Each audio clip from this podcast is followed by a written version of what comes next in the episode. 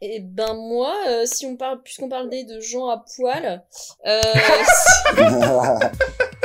Salut Internet, comment va? Bonjour à toi éditeur du podcast Let's Talk Venture, le podcast des voyageurs, backpackers et aventuriers aux feux d'histoire.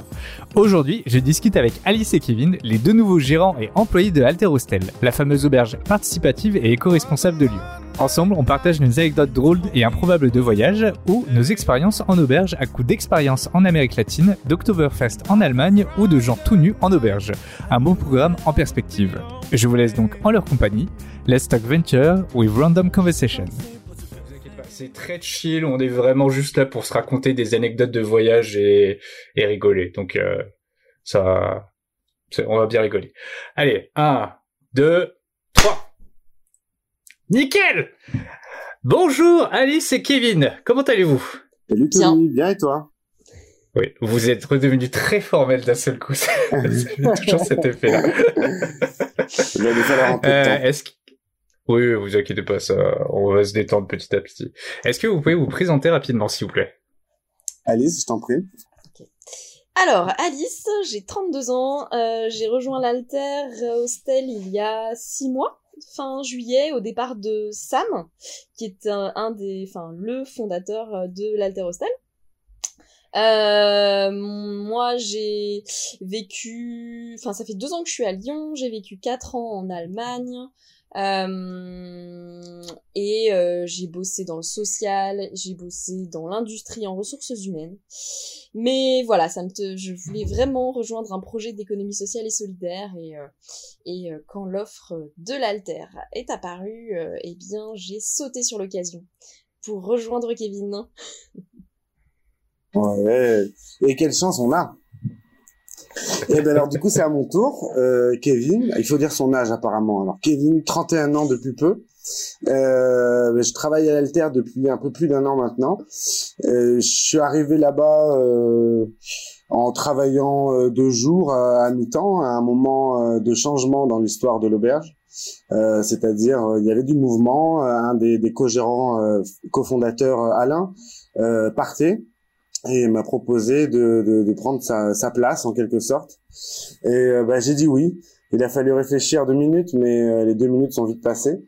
Et euh, depuis, euh, voilà, je, je, je gère l'alter. Et avant ça, c'est un parcours un peu dans l'hôtellerie ces dernières années, où moi j'ai commencé à travailler en auberge de jeunesse à Barcelone il y a maintenant euh, quatre ans ou euh, quelque chose comme ça, quatre cinq ans. Et, euh, et c'est ça qui m'a amené petit à petit euh, à travailler ensuite dans de l'hôtellerie plus classique en France et, et ailleurs euh, pendant mes voyages en Amérique du Sud. Et voilà, mais c'est un parcours un petit peu avec plein d'expérience parce qu'avant ça encore, je travaillais dans l'audiovisuel. Moi, je faisais de, de la régie lumière avant. Voilà, donc reconversion par envie. J'ai pas attendu mes 40 ans pour pour faire une crise quoi.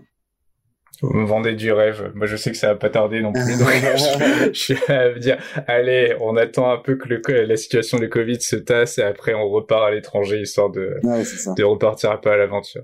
Euh, vous- Comment vous êtes tombé sur Alter Hostel en fait? C'est c'est par bouche à oreille, c'est par annonce, c'est par euh, par pur hasard en passant devant le, le bâtiment et l'affiche? Bah, ça, ça va être un peu difficile comme c'est au fond d'une cour. Mais euh, non, moi, c'était vraiment parce que justement, à force d'expérience euh, dans l'hôtellerie, c'était un peu mon idée. Moi, c'était de, ça faisait partie de mes vieux rêves de travailler dans une auberge de jeunesse. Et euh, je l'ai un peu perdu de vue en travaillant dans, dans des hôtels classiques. Et, euh, et je me suis dit, et en plus c'était en saison, j'en avais marre d'être saisonnier et euh, j'avais envie de me poser quelque part. Lyon me plaisait bien et euh, j'ai cherché sur internet les auberges de jeunesse un peu un peu partout et je suis tombé sur l'Alter Hostel quoi et j'ai dit celle-là celle-là il me il me la faut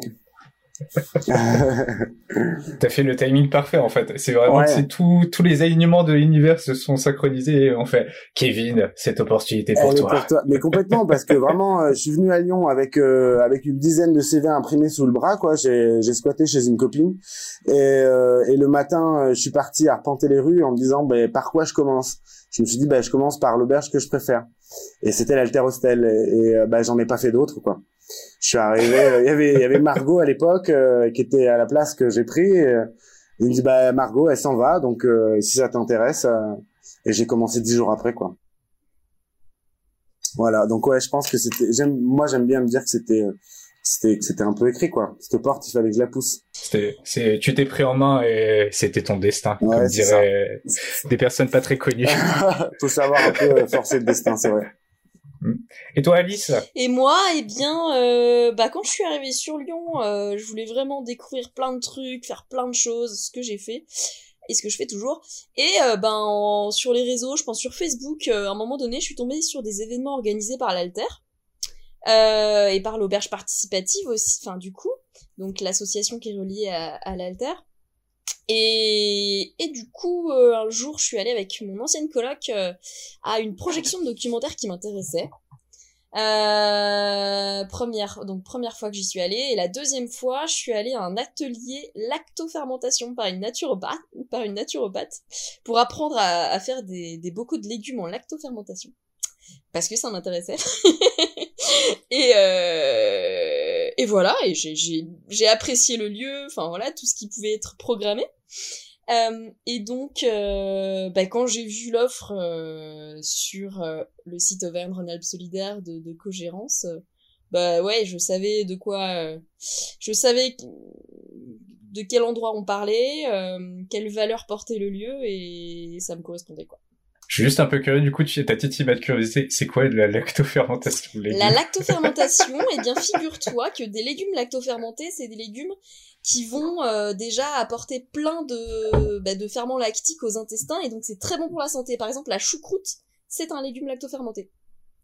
Donc c'est un processus de conservation en plus. Euh, par exemple, tu mets du chou que tu euh, tranches dans un bocal avec de l'eau et du sel.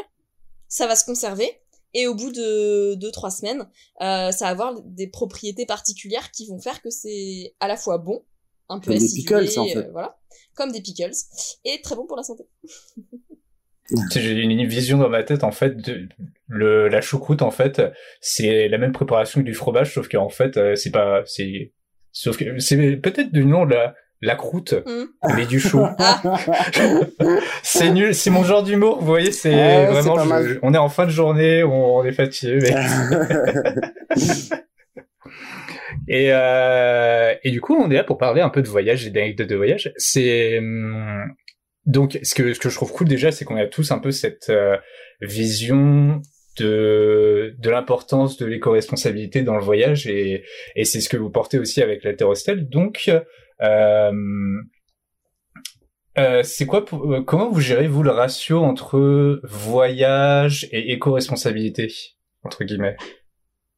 Personnellement est-ce que vous- ou professionnellement à l'alter là-dessus. un, un peu les deux en fait c'est c'est c'est- je c'est un peu un message que je répète souvent dans le podcast mais du coup est-ce que vous avez des tips pour euh, voyager plus éco-responsable éco-responsablement c'est c'est français oui Ouais, c'est vrai. Euh, est-ce que vous vous avez évolué vos manières de voyager maintenant ou est-ce que vous, vous, vous voyagez encore euh, maintenant que vous êtes posé à Lyon ou ce genre de Beaucoup choses. Hmm. Beaucoup moins maintenant. Bah, disons que voyager de manière éco-responsable, il y a le grand classique, hein, euh, utiliser l'avion le moins, sou- le moins souvent possible. Ça, forcément, mais ça nous oblige à repenser no- notre façon de voyager. C'est-à-dire que fatalement, hein, aller euh, aller à l'autre bout de la planète sans prendre l'avion, euh, c'est sans doute possible, hein, mais il y a certaines destinations où ça reste très compliqué. Euh, pour autant, voilà, c'est c'est faisable. Et je pense que surtout le, ta question, elle, elle tombe en plein dans une actualité qui nous ramène vraiment euh, à ça, je trouve. Je pense qu'il y a quand même de plus en plus une, une collectivité, une conscience collective plutôt qui qui vraiment grandit euh, en ce sens-là où les gens se rendent compte que effectivement euh, prendre l'avion, ça, ça a un certain coût, euh, en tout cas pour la planète, et de moins en moins pour le portefeuille, mais c'est ça qui peut être dramatique. Mais euh, moi, je crois que c'est ça. Après, quand on est en voyage, enfin, en tout cas moi, dans mes dans mes un peu longs voyages backpacker, euh, bah, ce qui était aussi quand même primordial, c'était le, le coût et, euh, et ce à quoi aussi une auberge de jeunesse doit répondre. Et, euh, et c'est en ça que justement, euh, je dirais, ben, le ratio, il est aussi là. C'est aussi d'arriver à proposer quelque chose qui soit euh, bon marché, accessible à un peu tout le monde, et tout en étant éco-responsable et de pas tomber dans le dans le marketing de, de l'éco-responsabilité en ayant des établissements finalement assez lisses, très modernes, un peu hype, mais qui restent réservés pour une pour une certaine euh, niche. Et euh, voilà, pour moi, ce serait vraiment ça le- l'enjeu, c'est euh, d'arriver à rendre le tourisme éco-responsable au plus au plus grand nombre. Trop cool. Alors moi de mon côté, je rejoins tout à fait Kevin sur l'avion et le fait de, de, de, se poser la question avant de prendre l'avion de est-ce que je peux faire autrement. Ensuite, les, les, endroits où on peut aller en voyageant, euh, effectivement les, les, grands hôtels un peu de masse, touristiques de masse, euh, où les offres euh, tout inclus, euh, ou, ou les offres qu'on peut avoir sur certains sites, ouais, un peu en réduc. Bon, bah, on sait qu'on va tomber sur des endroits vraiment avec du, du, du tourisme entre guillemets de masse alors que si on prend le temps de fouiller un petit peu dans les petites auberges, dans les petits lieux, de regarder euh, les guides du routard, ou euh, euh, bah on peut tomber sur des endroits peut-être plus tenus par des gens locaux et pas par des gros groupes, plus authentiques, avec des, produits de meilleure qualité, enfin voilà. Et, et, et, je pense aussi que c'est cette démarche-là que peuvent faire certains, certaines personnes qui viennent à l'alter, quoi. et ne pas réserver via Booking. Oui. c'est compliqué aussi. Si j'aurais un message à, ça, faire passer. Ça venait du cœur, vraiment. Oh ouais, non, mais vraiment. Non, mais parce que éco-responsabilité, il y a quand même responsabilité et on a une responsabilité face à ces, à ces grandes compagnies qui, qui tendent à un, un monopole, c'est de, de, de pas aller dans leur sens. Et c'est vrai que Booking aujourd'hui a complètement écrasé le, le, le marché de, de l'hôtellerie et du tourisme et, et je pense qu'on peut l'utiliser, mais simplement comme un annuaire. Donc, allons regarder euh, toutes les auberges ou hôtels référencés et utiliser les sites euh, directement des, des, des, établissements pour réserver quoi. Parce que et je peux vous dire en tant que grand consommateur d'auberges et là vous savez à quel point je, je consomme de l'auberge par week-end, c'est euh, vraiment je peux vous dire juste en tant qu'utilisateur vous avez vous avez ah, économiser tellement d'argent juste en, passant directement par le site euh, des auberges euh, au lieu de de passer par Booking ou par d'autres euh, sites de réservation qui prennent des plaintes. Je, crois que le pire que vous m'avez raconté c'était World Host non attends Hostel World, ou Ouais, mais, Booking, c'est pareil. Hein. Là, ils prennent une, une, marge, mais je sais plus, c'est quelque chose comme 20% qui ouais, le, Booking, c'est pareil. Hein. C'est vraiment, euh, c'est énorme. Hein. nous, tous les mois, on leur fait quand même un, joli chèque à Booking. C'est vrai que éco-responsable, c'est éviter de d'entretenir euh, le porte-monnaie des grandes compagnies. Et c'est vrai que dans notre façon de voyager, il y a aussi ça. C'est vrai qu'on l'oublie, hein, mais euh, moi je sais que, que quand il y, a des, personnes qui arrivent à l'auberge, je, je, leur dis quoi, clairement, euh, utilisez Booking comme un annuaire et, euh, et allez directement réserver sur le site des, des établissements parce que là vous faites réellement vivre des gens de, leur métier quoi. Hmm. Et, et, ça c'est intéressant. Ouais, j'avais fait le test. Euh, c'était cet été. Je suis parti euh, un peu en, en, vadrouille et à un moment, je m'étais arrêté à, à, Bordeaux et j'avais réservé directement l'auberge via leur site internet. Et quand je suis arrivé à l'accueil, ils ont vu que j'étais j'ai réservé via le site. Et ils disaient oh, un extraterrestre. Merci. mais ouais, mais t'as raison parce que de plus en plus, hein, c'est c'est hmm. fou hein, parce que nous, on reçoit vraiment énormément euh, par Booking quoi. Et c'est un peu le c'est un peu le l'Amazon de l'hôtellerie quoi. Ouais, c'est clair. Finalement. C'est c'est encore plus d'actualité en ce moment. Exactement. Et euh, si vous n'êtes pas sur Lyon et que vous comptez passer sur Lyon, je peux vous vous donner mes retours. J'ai testé les différentes auberges à, à Lyon, dont les grandes chaînes, et je peux vous le dire que vraiment quand on est à l'intérieur et qu'on s'est habitué aux, aux petites auberges où il y a il y a une âme, il y a une aura, et là vous vous retrouvez dans ce gros machin où les gens ils font ils sont que de passage avec leurs grosses valises et ils sont là à faire alors chérie qu'est-ce qu'on va visiter après tout à l'heure? C'est c'est très cliché tu vois, mais c'est t'es là, t'es es là avec ton âme de backpacker et t'es là, tu fais. Ouais, ouais. je je vais pas beaucoup discuter avec, euh, je vais pas rencontrer beaucoup de personnes ici, donc euh, c'est. Euh, ouais, c'est sûr. Bah, voilà. Mm. Est-ce que vous avez des histoires marrantes par rapport à des expériences en auberge dans d'autres pays, par hasard? Alors, là, il faut fouiller dans la mémoire. Mmh des histoires euh, marrantes euh, en auberge. Euh. Bon, il y a des coups classiques. Ah ouais, non. non, non, j'allais j'allais raconter un grand classique hein, dans les dortoirs d'avoir d'autres personnes à côté qui copulent en pleine nuit sans se soucier qu'il y ait des voisins par exemple je sais que ça m'est arrivé d'avoir des voisins qui font ça et une copine à moi aussi notamment dans une auberge à Londres elle était verte quoi parce qu'elle était toute seule avec eux dans le dortoir donc elle avait euh, la, la, vue, elle avait l'audio et euh, elle avait tout quoi. C'était très sympa. ça fait partie des, euh, des voilà. des petites, des petites. YouPorn en 4D. Ouais, ouais, c'est un peu, ça, c'est un peu moyen, quoi, mais voilà. C'est assez drôle, quand même. Hum, moi, j'ai un souvenir, ça n'a pas vraiment de, de, lien avec le fait que c'était une auberge de jeunesse, mais, euh, mais je dormais dans une auberge de jeunesse à Paris, et en plus, euh, j'étais partie au week-end avec deux amis, dont un qui me faisait complètement la gueule, qui dormait juste au-dessus de moi, qui m'adressait pas la parole. J'étais très jeune, je devais avoir euh, 17 ans ou 19, je sais plus. Et, euh, et dans la rue, à 3 heures du matin, j'ai été réveillée. Alors, il devait y avoir des fenêtres assez mal isolées. Pourtant, on n'était pas au, au rez-de-chaussée. Mais il y a eu un couple. Euh, J'entendais la valise de la, de la fille qui, qui roulait par terre. Donc, ça devait être des, des voyageurs qui se retrouvaient, un couple de voyageurs.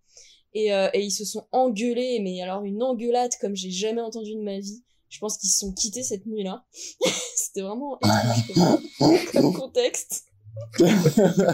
c'est souvent un problème de, de, de, de, son quand même. Hein. Dans Ouais. les auberges, c'est quand même la clé. euh, Depuis que j'ai pris des, Faut pas des, avoir le sommeil des léger. bouquets à tous mes voyages en auberge, eh bien, euh, tout se passe bien. Je ne me rends pas compte de ce qui se passe et c'est parfait. Prenez toujours des... ça c'est la règle numéro un. Prenez toujours des boules caisses, euh, peu importe où vous allez dormir. Oui. Même si vous savez pas encore les utiliser, vous allez apprendre à les utiliser vraiment. C'est euh, ouais, ouais, c'est vrai. que- vous, vous ne savez vous ne savez pas sur quelle personne euh, ron- c'est le jeu du garou de celui qui ronflera dans le dortoir. C'est vraiment. Ah ouais, ça, c'est un. Et si ça- vous ne vous et si vous ne vous êtes pas rendu compte que quelqu'un ronflait dans le dortoir, c'est que c'était vous qui ronfliez dans le dortoir. ouais, ça, c'est probable. mais, mais sinon, en auberge de jeunesse, j'ai des super souvenirs. Une, une petite auberge de jeunesse au-dessus du lac de Côme. En, en Italie, qui est dans les montagnes, où euh, le mec vient te chercher en voiture en 4x4 tellement c'est un petit chemin euh, inaccessible. C'est où le lac de Côme en Italie C'est euh, c'est quoi? C'est au- dans, le, dans le nord de l'Italie. D'accord. Et, euh, et cette auberge vraiment, euh, donc y a un, le mec euh, cuisine le soir, le repas te coûte 10 euros et tu manges les meilleures pâtes de ta vie. Euh, Il y avait un, il y avait un workaway aussi qui, qui bossait là-bas et qui était super sympa. Et euh, vraiment une auberge magnifique. Et une super auberge que j'ai faite aussi, ça devait être à Barcelone avec rooftop. Et puis le, le soir, ils offraient un, un chili con carne euh, à 10 balles euh, à tout le monde. Donc une super ambiance, euh, un peu, peu d'alcool, pas très cher. Enfin, voilà. Quand on rencontre des gens, c'est quand même top. Hein. donner faim. Et là, il est actuellement 19h01. À partir du moment où tu as prononcé le mot chili con carne, là, mon estomac a commencé à faire des bruits. Je, je suis désolé si vous êtes en- actuellement en train d'écouter ce podcast et qu'il est, qu'il est proche de l'heure d'un repas et que vous avez faim. Moi aussi, j'ai faim. On a, je pense qu'on a tous faim. Ah. Il y avait le point commun dans tes deux histoires, euh, Alice, d'ailleurs. La, la nourriture. Ouais, ouais, ouais, le plat de pâtes et, et le, et le chili can, c'était, c'était ça. Ah bah j'ai encore une autre histoire, tu choisiras celle, celle que tu veux. euh. c'est, euh, je, je m'étais fait un petit road trip de quelques jours euh, depuis. J'ai traversé l'Allemagne. Enfin bon, ouais, j'ai traversé l'Allemagne et je suis allée jusqu'à Prague. Et en chemin à Dresde, ouais c'était ça, à Dresde, euh, en Allemagne, je m'étais arrêtée dans une auberge de jeunesse vraiment cool. Et là j'avais rencontré un couple d'Anglais trop sympa et plein d'autres gens. On était sortis, on avait fait la tournée des bars. Vraiment une, une super soirée quoi. Bref. Ouais, ouais des bons souvenirs, il y en a, Il y en a, pas des mal. souvenirs en auberge. hein. Ouais, quand Et même, surtout, ouais. ouais, le fait de rencontrer si facilement des gens et de pas savoir à quoi sa soirée va ressembler, je trouve ça génial, quoi. Surtout quand Ouais. t'es seul et que tu voyages seul, c'est le moyen euh, ultime pour, euh, pour faire des trucs géniaux. Mm, ouais, complètement. ouais. Hmm. Voilà. Moi, je sais que c'est, euh, je crois que j'ai commencé un peu tard, en fait, à, à aller en auberge de jeunesse. C'était que à partir de mes 25, 26 ans. Mhm. quelque chose dans, dans ces eaux-là et c'était à l'étranger du coup donc euh, je je cherchais la la facilité économique on va dire parce que c'est- j'étais un peu ricrac euh, en tant qu'étudiant à l'époque et euh, vous c'est vous avez commencé à voyager à, à quel âge à peu près assez tôt assez tard ou... Euh, le tout premier premier voyage, je crois que j'avais euh, j'avais 17 ans. Euh, je me rappelle que c'était avec euh, ma frangine, on était allé à Londres en auberge de jeunesse. D'ailleurs, une auberge de jeunesse horrible. Tu sais, c'est les euh, générateurs hostels. T'en as dans, dans pas mal de grandes villes, ça s'appelle générateur hostel et c'est souvent dans des dans des gros des gros bâtiments et générateur chaîne? quoi. Ouais, et c'est vraiment une usine quoi. T'as euh, je sais pas combien de, de lits, mais c'est un truc monstrueux.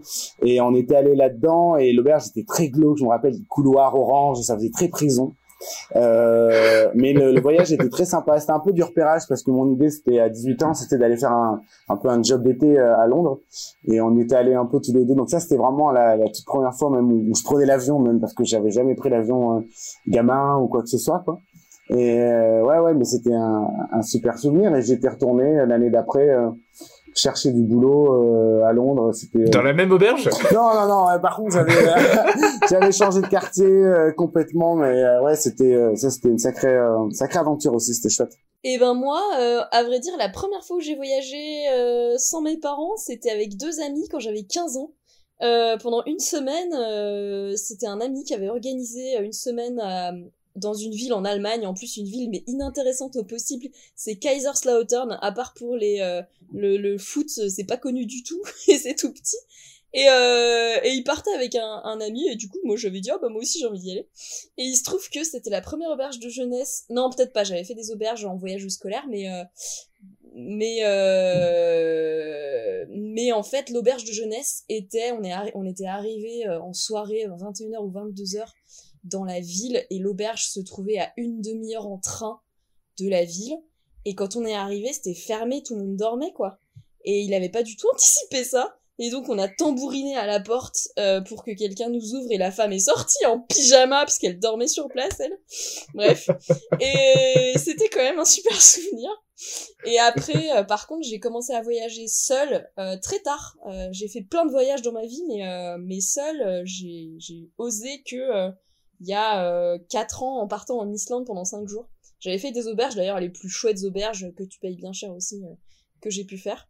Très très propre, avec des gens qui euh, font les saisons, mais qui vivent sur place pendant 6 mois, des Polonais souvent, et qui bossent là-bas, quoi. Et, et voilà, ouais. Ouais, c'est cool. Moi, j'adore. C'est vrai que voyager seul, c'est quand même quelque chose de, de particulier, quoi. C'est euh, quelque chose qui m'a. Ben, moi, c'est né de, de, quelque chose d'assez simple, en fait. C'est euh, ben, quand t'es ado, tu rêves de voyage, mais que t'es le seul au milieu de tes potes, tu vois, ou presque le seul, en tout cas. Et à un moment donné, ouais. t'attends, t'attends, et puis un, jour, tu comprends que bah, si tu veux faire les choses, faut pas attendre, et du mm. coup, euh, bah, t'y vas, quoi. Et, euh, et c'est vrai que c'est quand même assez chouette quoi pour euh, tu te retrouves seul face à toi et et t'es dans la rencontre en permanence quoi. C'est clair que tu euh, t'apprends beaucoup sur sur toi-même aussi. C'est chouette. Moi c'est pour aller rejoindre une fille. Ah mais c'est joli ça. Ah. Bah, c'est toujours, ça c'est l'histoire de ma vie. À chaque euh, espèce de petite étape euh, de me dire, allez, on tente une expérience, c'est toujours pour essayer d'aller rejoindre ou de plaire à une fille. C'est comme ça que j'ai commencé à écouter les Pink Floyd. C'est comme ça que j'ai, euh, je me suis lancé à voyager tout seul. C'est comme ça que j'ai commencé une fois à faire du stand-up. Ok, ah, c'est vraiment, tu sais, c'est ah, dis donc, bonjour Charlotte. Est-ce que je j'irai pas te rejoindre en train à l'autre côté de la Chine? Trop bien. Bah, c'est bien, c'est bien, c'est une bonne raison. Euh... Ouais, non, mais c'était pas mal. Et du coup, ça m'a, ça c'était comme ça que j'ai fait ma première expérience aussi de, de voyage en solo. Euh, je sortais avec une fille à l'époque en Chine. On venait terminer notre premier semestre euh, d'études et donc moi je, je devais rester sur Shanghai pour euh, continuer un semestre et elle, elle est partie euh, dans le sud de la Chine pour faire son stage en fait. Et, du coup, c'était les premières vacances en fait de, de l'année scolaire entre guillemets. Donc euh, moi, j'avais un gros quelque chose comme deux semaines de, de temps libre, tu vois, où enfin ça a tombé pile par rapport à mon calendrier scolaire. Sauf que les autres étudiants qui étaient avec moi dans la même promo, eux, ils étaient pas encore en vacances à ce moment-là. Et je m'étais dit, non, mais je vais quand même pas cacher euh, deux, trois jours alors que je pourrais être euh, de l'autre côté de la Chine à visiter et tout. Et où je m'étais dit bon vas-y, c'est pas grave, on y va tout seul, on va voir, euh, on va visiter cette euh, cette montagne avant de, de descendre dans le sud. Et et du coup c'était un des, des, meilleurs voyages que j'ai fait de ma vie où je m'étais prouvé que j'étais capable de bah de d'aller tout seul euh, dans un autre pays, enfin de visiter un autre pays en étant tout seul où, où je parlais pas forcément très bien la langue mais mais c'est c'est quelque chose d'hyper valorisant en plus, ouais. Oui. J'ai failli faire une blague très beauf, mais je, je, je, me suis retenu. bon, ça suffit de l'avoir pensé, c'est bien. Ouais, ouais, je, je vous laisserai faire euh, vos, vos imaginations de blagues euh, de ouais, mais, mais je ne dirai pas. Je suis tellement en train de passer pour un bouffe dans ce podcast, c'est horrible. Ah, mais non, pas du tout. Et à l'inverse, j'aime bien aussi avoir des histoires de grosses looses. C'est quoi vos, vos histoires les plus what the fuck ou de loose euh, en auberge? J'ai vraiment une mémoire terrible. Moi, je me suis déjà retrouvé dans, dans un dortoir avec plusieurs Chinois qui étaient tous tout nus. Ah, ok. Pourquoi, Mais c'est le parce qu'ils ont pas le même rapport du pudisme Ah, en fait euh, et du corps que La pudeur, je crois que c'est. qu'on a. Non? Ouais. J'ai pas utilisé le bon mot. c'est ça Mais le bouddhisme, c'est joli aussi. Ouais, c'est un peu bizarre quand même. Ça ramène au pi, je trouve, Le non nudisme. Pudisme, pudisme. Ah oui, je. Si, vous- si vous avez Euh. besoin de moi à l'Académie française pour inventer des nouveaux mots, je, je suis là. Non, la, la C'est- pu- c'est la pudeur, c'est ça? C'est la pudeur. La pudeur, ouais, ils ont, ils ont un rapport beaucoup plus décomplexé à, à leur corps et à la, la nudité. C'est, c'est, c'est aussi le pays des, des sources chaudes. Enfin, c'est, c'est un pays où il y a pas mal de sources chaudes, où il y a pas mal de, de bains en commun, ce genre de choses. Donc, euh, ils sont plus habitués à, à se voir nus et à ne pas se juger en étant nus, euh, à part d'un point de vue santé et pas d'un point de vue physique, en se disant oh bah dis donc euh, tu es plutôt maigre comme garçon, il faudrait manger un peu plus pour être en meilleure santé, ce, ce genre de choses, tu vois. C'est- drôle. Ils ont, ouais, ils ont vraiment un rapport très sain à, au, au corps humain et à, à ce qui prône en priorité, c'est la santé plutôt que hum, que voir si quelqu'un a des gros mots, a un gros bide ou quelque chose du genre, Ouais, tu le vois. jugement Mm. esthétique. C'est ça, c'est ça. Ce qui est, ce qui est en train de changer un peu avec euh, l'occidentalisation. Ah, bah, et génial. Mais, Décidément, on a une si belle influence. Bah, de loose, ça va plutôt être des trucs du genre, t'arrives et euh, et, euh, et l'auberge elle est euh, à moitié fermée, tu comprends pas trop. Puis là il y a quelqu'un quand même qui t'explique ah ben non mais en fait il faut aller, c'est là-bas, c'est dans l'autre rue, et machin. Puis toi tu viens de, de faire de l'avion justement, t'as marché comme un dingue, t'es dans une grosse ville, il fait chaud, et t'es avec ton sac à dos, tu dois partir à l'autre bout de la ville et tu te dis mais dans quoi je suis tombé quoi? C'est plutôt ce genre de truc parce qu'après de grosses euh, même si ça c'est déjà pas mal finalement. J'ai pas souvenir de, de, de plus de si grosses looses que ça, je crois. Ce qui est plutôt bon signe Oui. en soi. Ouais. Oui, oui, oui. Après, si quand même, si, tiens, euh, ah, quand j'étais à Londres, euh, c'était euh, une auberge. Toujours dans la même? La première, la celle avec euh, qui ressemble à une prison? Ah, bah celle-là, c'est un peu une forme de loose, c'est vrai finalement. Non, c'était euh, la deuxième où il y avait euh, les, les chambres, les dortoirs, les murs étaient remplis de, de puces. Mais alors pour le coup, c'était pas euh, les bedbugs que tu peux Ah retrouver parfois dans les dortoirs, c'était des espèces de puces un peu rouges et c'était rempli sur les murs. Et c'était euh, ouais, c'était assez traumatisant. Et moi, ma question, c'était surtout que tu avais plein de gens qui restaient là, euh, qui trouvaient ça plutôt sympathique, sans doute très nourrissant. Et euh, mais moi, euh, mais moi, j'ai changé quoi. Je suis parti dans une autre une autre auberge quoi. Ça, c'est les inconvénients de Londres. T'as des quartiers où t'as euh, des rues où c'est rempli d'auberges jeunesse. Et euh, effectivement, tu peux avoir euh, des lits à 10 euros la nuit, tu vois. En tout cas à l'époque, hein, je parle. Mais euh, mais par contre, tu peux avoir des trucs vraiment vraiment euh, vraiment craignos quoi. Et les mecs qui s'en fichent, ils, ils remplissent de toute façon. quoi. Voilà les petites histoires de loose. Après, sinon, euh, voilà. Mais c'est des, des... Est-ce que c'est similaire à des puces de lit ou à des... Non. Parce que j'ai une pote en fait qui, qui a eu une expérience, une mauvaise- très mauvaise expérience récemment avec des, des pu- puces de lit, c'est ça? Ouais. C'est enfin l'enfer quoi. Ah oui, oui. Ah non, mais ça peut être vraiment pas drôle du tout. Non, non, là c'était Mm. c'était autre chose, mais c'était euh, peut-être un, C'est c'est les petits trucs que tu vois les, spécialité du les quartier. petits pucerons rouges euh, qui se font manger par les par les fourmis, c'est ça? Peut-être, ouais. Je sais pas. C'était Ouais. c'était un peu bizarre. Donc c'était c'est une forme de loose. Voilà, c'est tout. Pas plus que ça, je crois. C'est du papier peint animé, C'est- on va ouais, dire. voilà, c'est ça. Une sorte de Mm. papier peint organique. un pigment naturel. Et ben moi, euh, si on parle, puisqu'on parlait de gens à poil, euh,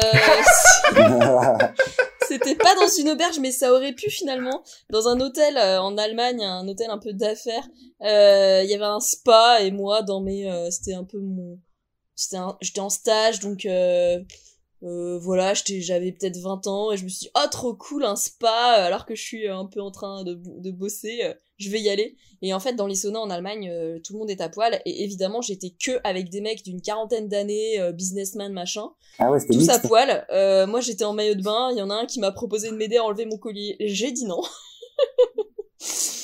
Mais voilà, c'est comme ça que j'ai appris que c'était pas le truc à faire. Est-ce que, tu- est-ce que- tu, tu parles encore allemand ou pas? Il y a. Est-ce que tu peux me faire une imitation de ce monsieur, la phrase qu'il t'a dite en allemand Ah, ah. Ihnen helfen? Oui, mais ça paraît presque sympa. Ah bah oui, hein, il a pris une petite voix doucereuse. à poil, complètement à poil, derrière moi, t'imagines il se- Oh là là Euh, Ah la vache, en frontal en plus? Enfin, il était, il avait sa serviette ou pas du tout? Oh bah euh, non non bah ils avaient des serviettes autour du autour d'eux mais euh, mais ils les laissaient bien bien entrouvertes hein histoire que je vois bien tout. Oui. Oh là, non mais la vache. Oh là. Ah, ça, c'est Ah, une bah, bonne news voilà. aussi. Les Allemands ont un autre rapport à, à la nudité aussi. Ah, décidément. C'est- mais ouais, du... non mais du coup, je suis curieux par rapport à ça. C'est, ils ont un rapport sain, pas sain, euh, Non, plutôt sain. nordique. Enfin, euh, Euh, oui, nordique, on va dire. Euh, plutôt nordique. euh, bon, alors il y a forcément un peu de voyeurisme quand t'es, quand t'es dans un spa euh, tous à poil, mais quand même, euh, ça, c'est comme ça en fait. T'as, t'as pas le choix, et du coup, bah, tout le monde est beaucoup plus habitué à être nu. Il y a beaucoup plus aussi de, de camping naturistes en Allemagne qu'en France, parce que voilà, ça choque personne, quoi. Enfin, moins de monde. Mais je crois que le naturisme, ça vient de l'Allemagne, non? Bah, c'est, il y a une grosse culture, euh, le FKK, Freikörperkultur. Euh, naturisme. Quoi Freikörperkultur, la culture du corps libre. FKK, c'est Ah, tu vois ça, c'est que c'est nudiste. N'y va pas si c'était pas ton idée. Et autour des lacs en Allemagne, il y a toujours une plage nudiste, toujours. Enfin, il y a toujours un endroit nudiste, quoi. Ah, euh, enfin, cool et intéressant. Enfin, oui, c'est. ouais, carrément. Hmm. Ouais. Ok. Et d'ailleurs, je m'étais fait Ah, engueuler un coup parce que j'étais en maillot de bain dans un spa. C'est pas, Ah. c'est pas autorisé, c'est pas hygiénique, ils veulent pas. Ah, d'accord. Ouais. C'est pas Ok. hygiénique. T'as t'as testé. L'Allemagne, c'est pas, pas mal. C'est- que- Pourquoi t'es allé en Allemagne, au fait? Enfin, Euh, par quelle via, opportunité euh, de... Eh ben parce que euh, j'ai toujours appris l'allemand, hein, c'était ma première langue. Euh, J'ai toujours fait des échanges en Allemagne. Après, euh, quand je suis arrivée en pendant mes études, j'ai eu l'opportunité de faire un stage de six mois et euh, vraiment mon souhait c'était aussi de bien parler allemand parce que c'est ma langue préférée. Je préfère l'allemand à l'anglais. Euh, et euh, et après, eh bien, j'ai eu l'opportunité de faire un volontariat international en entreprise en Allemagne parce qu'ils cherchent beaucoup et qu'ils trouvent beaucoup moins et il y a beaucoup moins d'opportunités qu'en Australie par exemple. Donc j'ai été prise euh, très facilement et tout de suite. Euh, et voilà. C'est comme ça que j'y ai passé 4 ans au final. Mais je ne... c'était vraiment chouette. Hmm. Et je suis Si ravie d'être à l'Algérie euh, de pouvoir reparler allemand de temps en temps. Il y a des Allemands ici pour moi.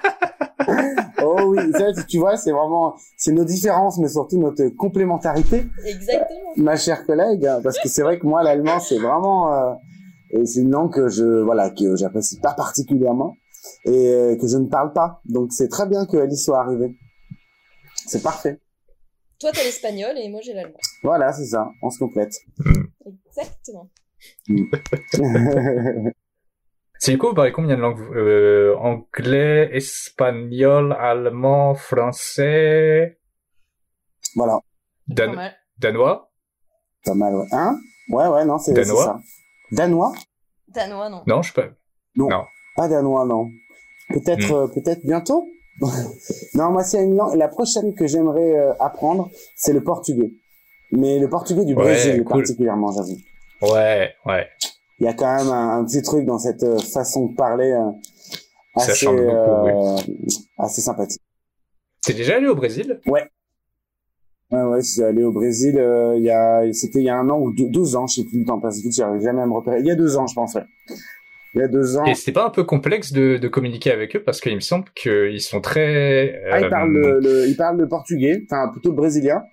et, euh, et pas pas beaucoup de langues étrangères en dehors de ça. Ce qui peut paraître étonnant parce que certes c'est un très grand pays, mais au milieu d'un continent où tout le monde parle espagnol. Euh, parce que quand même de, de la pointe sud jusqu'aux États-Unis, euh, c'est l'espagnol quoi.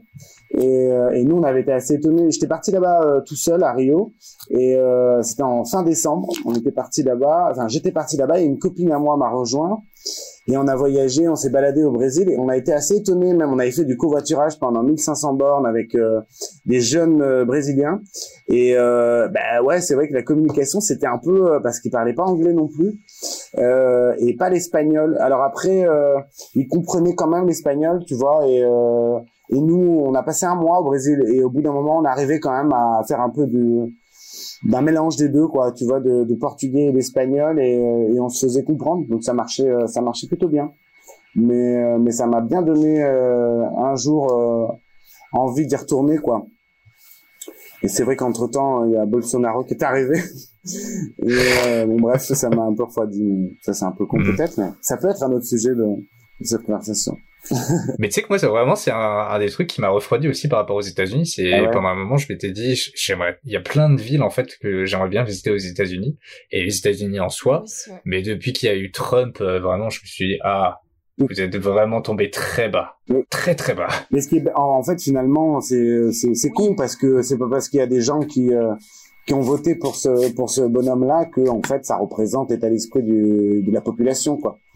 Et, euh, ouais, mais je, je, sais pas, ça a peut-être été une sorte de, ouais, ça a été une sorte de déclic en fait de, ah, ok, on va essayer de creuser un peu plus pourquoi ça s'est passé. En fait, quand tu creuses, quand tu creuses et tu comprends la la manière de penser euh, américaine et le USA, fuck yeah, c'est, c'est, ouais, ouais, ouais, ça, ça refroidit un peu, ouais. Mais il y a quand même des, des villes qui sauvent le, qui, qui sortent du lot et la San Francisco, ça reste euh, un de mes rêves euh, de, de ville à visiter. Portland aussi apparemment.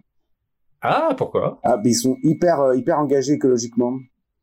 Mmh. T'as pas mal de, de fermes urbaines en périphérie de la ville, etc. C'est vraiment ouais ouais apparemment ça moi ça me donne vraiment bien envie. ça fait partie des endroits qui m'intéresseraient pas mal de, de, visiter.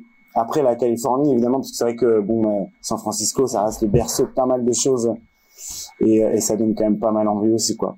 Puis en plus en bord du en bord de Pacifique, euh, ce qui ne gâche rien. Ouais. C'est pas mal. C'est clair.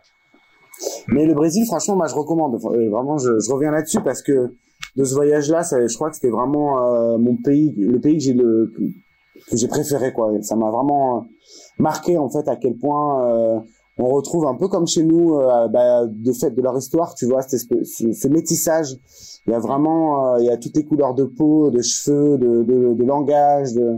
C'est un pays très coloré, très métissé, et, c'est assez incroyable parce que tu marches dans une ville particulièrement, euh, tu peux pas dire qui est brésilien ou non quoi. Euh, si tu ne l'es pas, il suffit que tu ne parles pas et, euh, et on croit que tu es brésilien. Il n'y a pas de problème parce que tu peux être roux euh, et, et, brésilien, tu vois. Tu peux être noir de peau, tu peux. Et c'est vraiment et ça moi c'est c'est vraiment les environnements où je me sens le, le plus le plus à l'aise quoi. J'adore ça quoi. Moi, j'avais appris récemment qu'il y a une grosse communauté de japonais là-bas. Ah ouais? Ah ouais, ouais, certainement, ouais. Mm. À, à euh, Brasilia ou Sao Paulo? Je sais plus. La, la capitale, c'est C'est Brasilia, mais... C'est Brasilia Mais je suis pas allé à Sao Paulo, moi, c'est plus dans le sud, mais... Je crois que c'est Brasilia, la capitale. Ouais. Je crois. Mais euh, ouais, en fait, euh, il me semble que c'est pendant la guerre froide ou la Seconde Guerre mondiale euh, c'est laquelle des deux Enfin, c'est. Je pense la Seconde Guerre mondiale, parce que c'est là que les Japonais ont été impliqués. Ouais, et je pense que c'est effectivement à la fin de la Seconde Guerre mondiale où il y a pas mal de Japonais qui ont fui ah le, le, pays et se sont réfugiés aux États-Unis. Ou au... et il y en a pas mal qui sont partis au Brésil, il me semble, ah, euh, et qui ont fondé une grosse communauté là-bas. Ouais, c'est possible. Bah, le pays est hmm. immense, alors c'est bien pour se cacher. Non mais c'est vrai que c'est impressionnant en fait. Tu, tu, regardes une carte et il faut vraiment faire attention à l'échelle quoi parce que tu dis tu regardes deux points, tu dis ah bon mais ça, va quoi mais en fait il y a y a 1000 kilomètres quoi. Tu vois c'est vraiment euh, et t'en as pour euh, t'en as pour trois jours en voiture quoi. C'est c'est hallucinant mais c'est un pays euh, assez incroyable. Il me tarde de pouvoir y retourner un jour. Est-ce que tu sais s'il y a eu des initiatives? Je sais que par exemple la, la Colombie depuis que euh, Pablo Escobar, je pense le, enfin l'un des plus grands trafiquants de, de drogue est, est, tombé. Ils sont en train d'essayer de, de, changer un peu leur image et, Ouais. et de de promouvoir l'écotourisme. Bon, je sais pas si ça c'est encore d'actualité maintenant. Si, si, voilà. Mais, euh, avec le Covid. Ouais. Ouais, mais pendant depuis il y a ah depuis deux trois ans, ils sont un peu dans une phase de de changer leur image et d'essayer d'ouvrir euh, Ouais. le pays à vraiment de l'écotourisme, à de des opportunités de découvrir le pays de façon éco-responsable et ce qui est ce qui est un peu notre thème ce soir. Ouais, c'est ça.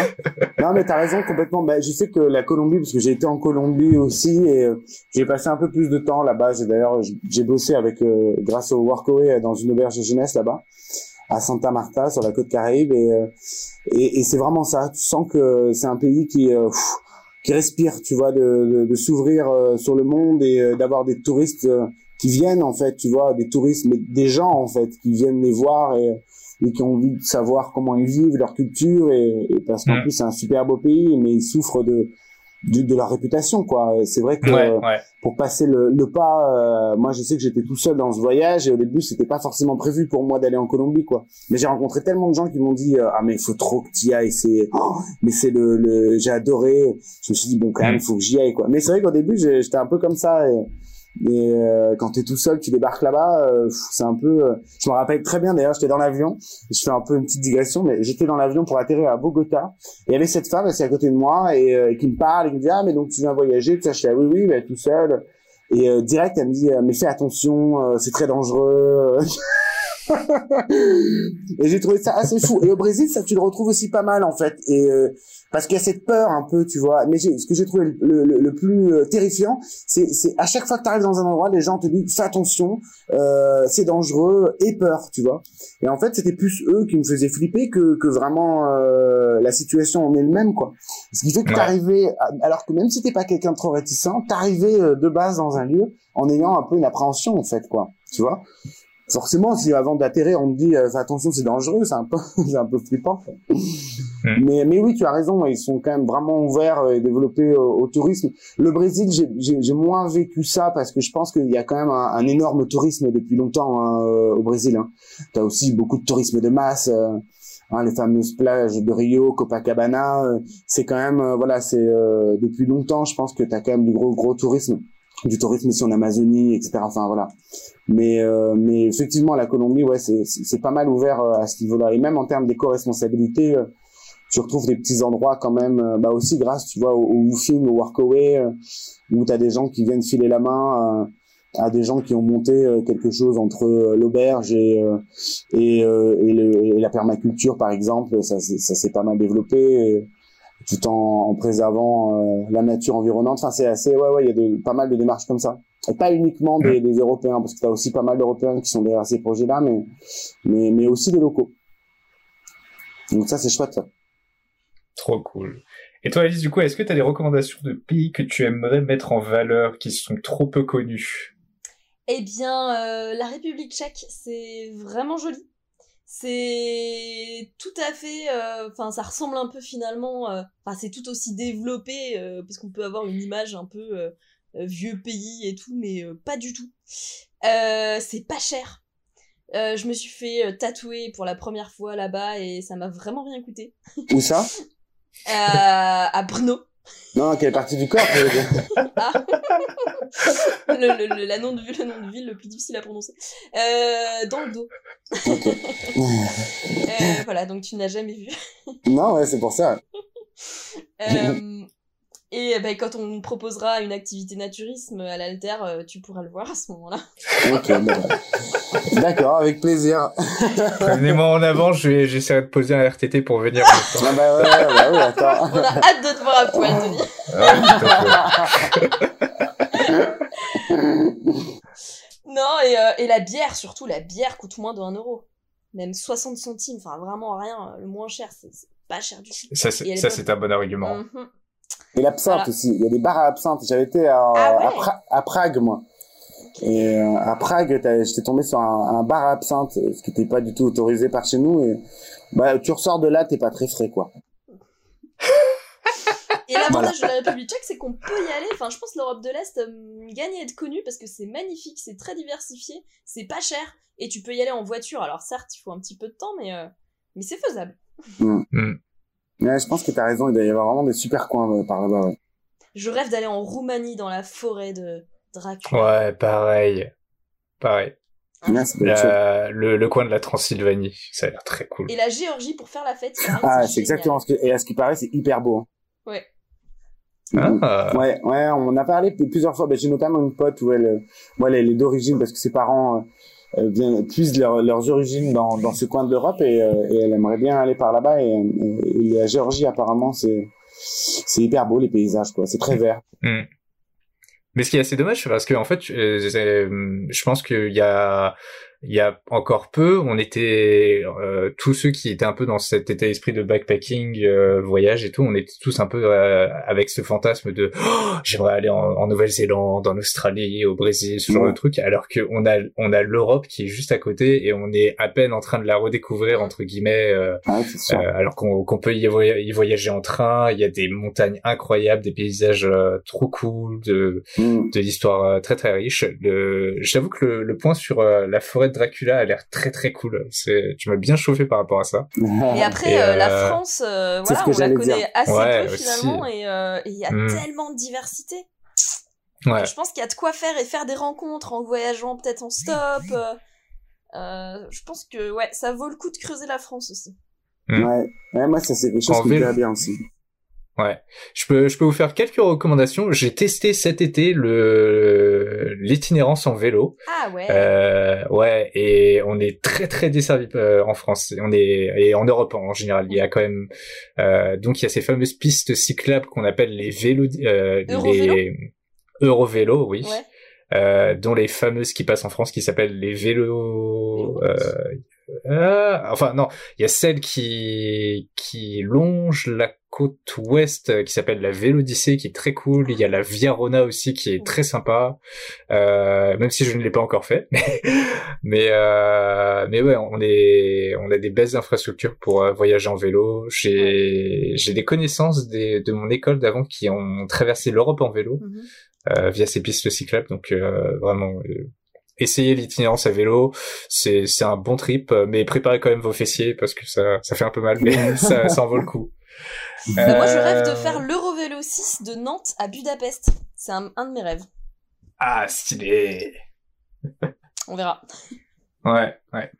Euh, Il y a juste un point que que je voulais soulever avec toi. Euh, vu que tu as été en Allemagne, est-ce que tu as des anecdotes par rapport à l'Oktoberfest? Ah bah alors j'habitais, euh, j'ai fait un stage à Munich pendant six mois et j'habitais mais à côté de l'Oktoberfest. Donc je peux te dire que je, je croisais les hordes d'Allemands ou de tout d'ailleurs, européens, qui allaient se pinter la tronche comme il faut. Et euh, bah alors l'Oktoberfest c'est quelque chose d'absolument euh, unique en son genre. Euh, D'abord, euh, alors le week-end, euh, il y a évidemment tous les touristes qui viennent. Et alors là, le week-end pour rentrer, parce qu'il y a dix énormes tentes Enfin, quand je dis des tentes, c'est des chapitres. Enfin, je sais pas, moi, c'est immense. Et euh, et euh, t'es obligé de te lever à 7 heures du mat pour aller faire la queue pour pouvoir rentrer. Sinon, tu rentres pas. Et quand tu rentres pas, t'as pas de bière. La bière, tu peux pas l'avoir dehors, c'est que dedans. Et à 9, à partir de 8h30, 9h du mat, ils commencent à te servir et c'est un litre de bière. Et alors là, tu t'es obligé d'enchaîner, sinon tu te fais virer de la table. Alors tu enchaînes les litres de bière et euh, les demi euh, poulets. euh. Donc c'est compliqué à 9h du mat. Euh, et alors t'as tous les bien sûr euh, tout, plein de gens qui font des des, qui se prennent le litre de bière cul sec. Euh, Il y en a un, il, il- versait son litre de bière dans sa chaussure, il le buvait, il versait, il buvait. Euh, voilà, et tu chantes les chansons les pires. Euh, mais c'est très drôle. Et, euh, et j'y étais allée avec mon entreprise à l'époque. Et, et je sortais d'un stage à Paris où les gens étaient plutôt guindés, on sortait pas. Et alors là, en Allemagne, je sortais avec mon N plus 2, mon N plus 3 en boîte. euh, et là, j'ai vu mon N plus 3, un énorme Allemand barbu, euh, qui sautait sur un banc euh, en chantant des chansons de complètement bourré, et bien sûr en tenue traditionnelle, hein, puisque ça, euh, c'est obligatoire aussi. Euh, j'ai cru que le banc allait se casser tellement, euh, tellement il sautait dessus. Et c'était- plutôt drôle. Non, bonne ambiance. quand ça même. ressemble, ça, ça ressemble à quoi la tenue traditionnelle? De quoi? Ça ressemble à quoi cette tenue? Ah bah écoute, euh, je te propose qu'on fasse une soirée tenue traditionnelle parce que j'en ai une. Voilà. Moi, les trucs folkloriques, j'adore. c'est des belles robes. Alors, les Allemandes qui ont de la poitrine, ce qui n'est pas mon cas, elles, te, elles arrivent avec leur, leur bière comme ça, qu'elles te servent coincées entre leurs seins. Euh, et donc, c'est c'est assez euh, pigeonnant, mais euh, voilà. C'est plutôt sympa, même quand on n'a pas de seins. Et sinon, c'est des lederhose pour les, les hommes, euh, plutôt euh, donc des pantalons en cuir, quoi. Des salopettes en cuir. ah, ah, mais je suis déçu, je pensais que c'était des robes aussi pour les messieurs. Et Euh, Ah, Ah. Mais ils peuvent, hein, ils peuvent. en soi. Euh, je vais, je vais vous faire aussi ma recommandation de, de coin euh, pas très connu dans le monde qui, qui vaut vraiment le coup de d'être visité. Euh, le joli pays qui est Taïwan, qui est mon coup de cœur, euh, un de mes coups de cœur de tous les temps. Ouais. Taïwan, en gros, qui est une petite île au sud de la Chine, qui est un peu en euh, dans le risque de se faire euh, ravaler par la Chine d'ici quelques années, donc essayez d'en profiter tant, tant que vous pouvez encore.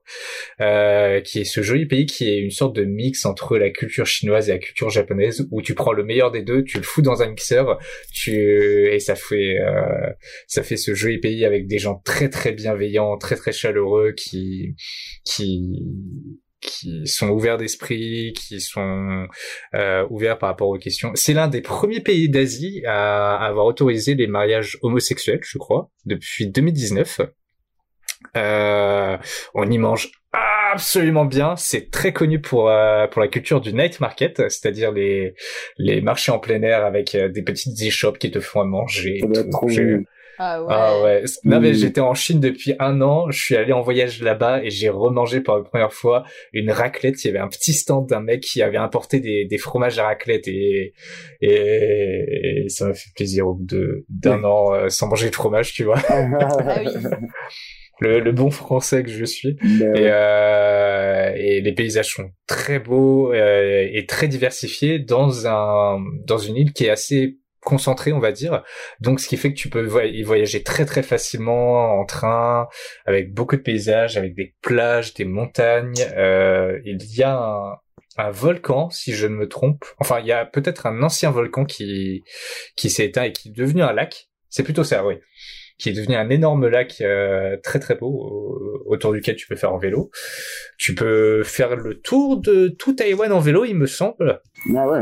Euh, Il y, a, y a des sources chaudes, il y a des cascades, il y a des des euh, des gorges avec des, de de l'eau qui coule, c'est et euh, même la capitale en soi, euh, Taipei, on peut y aller faire une rando Ah ouais. parce qu'il y a une montagne juste à côté, la, la fameuse montagne de l'éléphant, qui ouais La montagne de l'éléphant.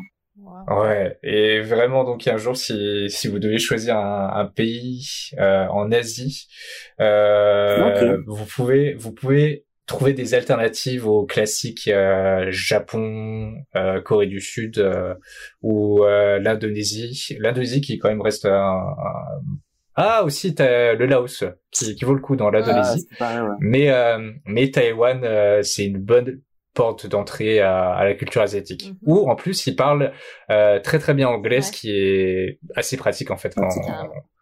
quand Si jamais Asie, on débute. beaucoup. Moi aussi, ouais. Mm. Ah ouais, j'aimerais trop.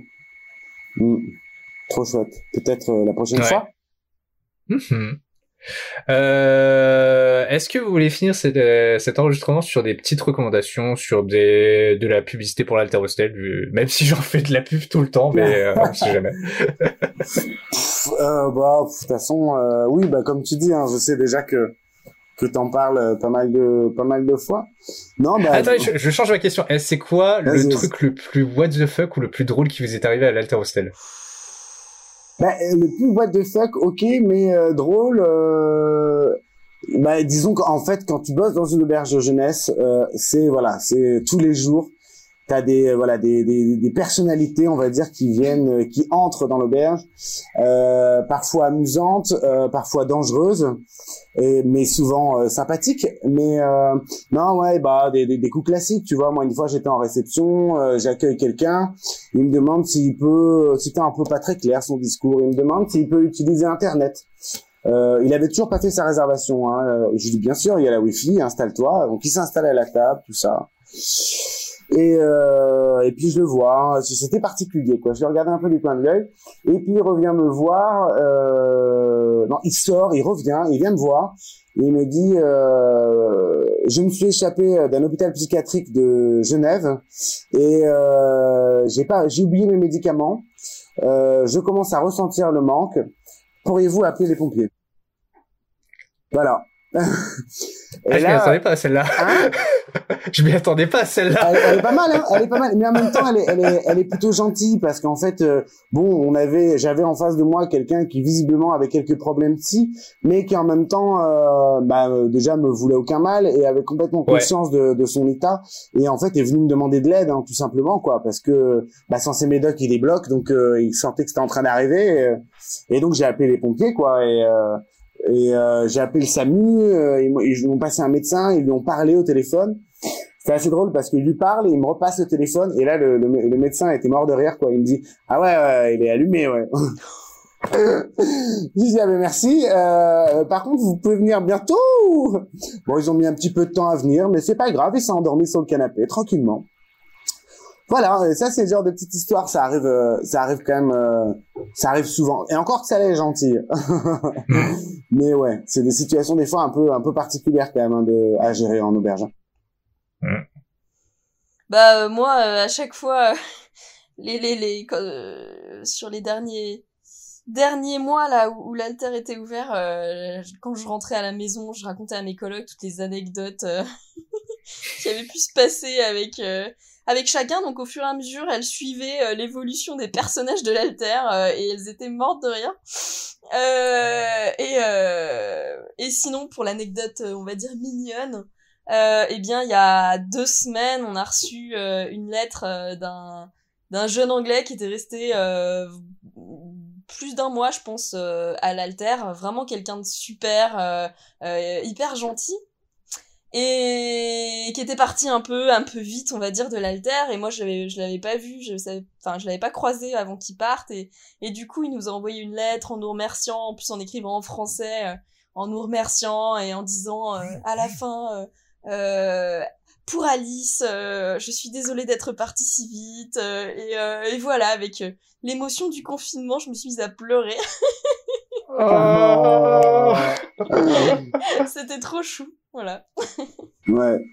Bah oui, c'est vrai, t'as raison. Et ça, ça c'est une belle anecdote. Moi, je raconte le côté un peu, euh, un peu flippant, mais, mais c'est vrai que, mais t'as raison. Bah, moi, je dirais la meilleure anecdote. Alors, c'est un peu une phrase qu'Alice entend souvent, mais pour moi, c'est de, de, de, voir à quel point ce que, ce qu'ils ont réussi à créer à l'Alter Hostel et euh, ce qu'on arrive tous à, à, à, continuer au quotidien, c'est d'avoir cet espace qui est vraiment un espace où les différences s'atténuent et euh, jusqu'à presque ne plus exister par moment et où tu peux voir des gens euh, euh, que tout oppose, en tout cas sur le papier, parler ensemble, échanger avec vraiment un, un, grand respect, cuisiner avec un, un grand respect pour les autres et, et moi ça c'est quelque chose que je trouve assez assez fabuleux. Moi j'adore, moi j'adore hein, quand je suis derrière le comptoir et, et observer un peu ce qui se passe, euh, comment les gens ils, ils, se lient d'amitié, etc. Ouais, ça me, c'est quelque chose qui me fascine. J'adore. Mm. Merci beaucoup. Ben, merci à toi. Merci à toi. J'espère que ça vous a plu. Euh... Hâte de te revoir à l'alter. Oui, mais évidemment. Ah, sinon, j'ai une anecdote. C'est un mec qui vient souvent à l'alter qui s'appelle Tony. Non,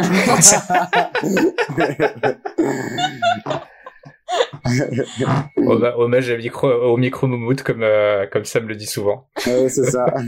si vous avez jamais vu visuel, non, mais évidemment que vous avez vu visuel, c'est, c'est, ça a été la photo d'avatar de, de pas mal d'épisodes, ce fameux micro avec une coupe, euh, euh, de basketteur américain, euh, noir. Euh. un jour, non, mais je devrais faire des, des épisodes, un déguisement, en fait, par, euh, mais, mais j'ai pas le temps de, de faire des déguisements pour mes micros. C'est... ça pourrait, hein, ça pourrait, carrément. Ouais, j'ai pas le temps de faire des déguisements pour micro. Elle était très bien cette phrase. ça n'a pas de sens. Ça, ça, se voit que je suis fatigué. Merci à vous. Merci, Merci. à toi, Tony. Et à Bonne bientôt. soirée, bonne fête. Un grand merci à Alice et Kevin d'avoir accepté de me laisser enregistrer cet épisode et surtout, merci à vous d'avoir écouté cet épisode jusqu'au bout. Vous pouvez retrouver d'autres épisodes de Let's Talk Venture sur Apple Podcast, Deezer, PodCloud, Spotify, YouTube, les archives d'internet et vos applis de podcast dédiés. Vous pouvez m'aider à faire grandir ce podcast en y mettant une note et un commentaire sur iTunes ou YouTube, mais surtout en partageant le podcast et en en parlant autour de vous. Je compte sur vous. On se retrouve très vite pour de nouvelles aventures. Don't say it was the right thing.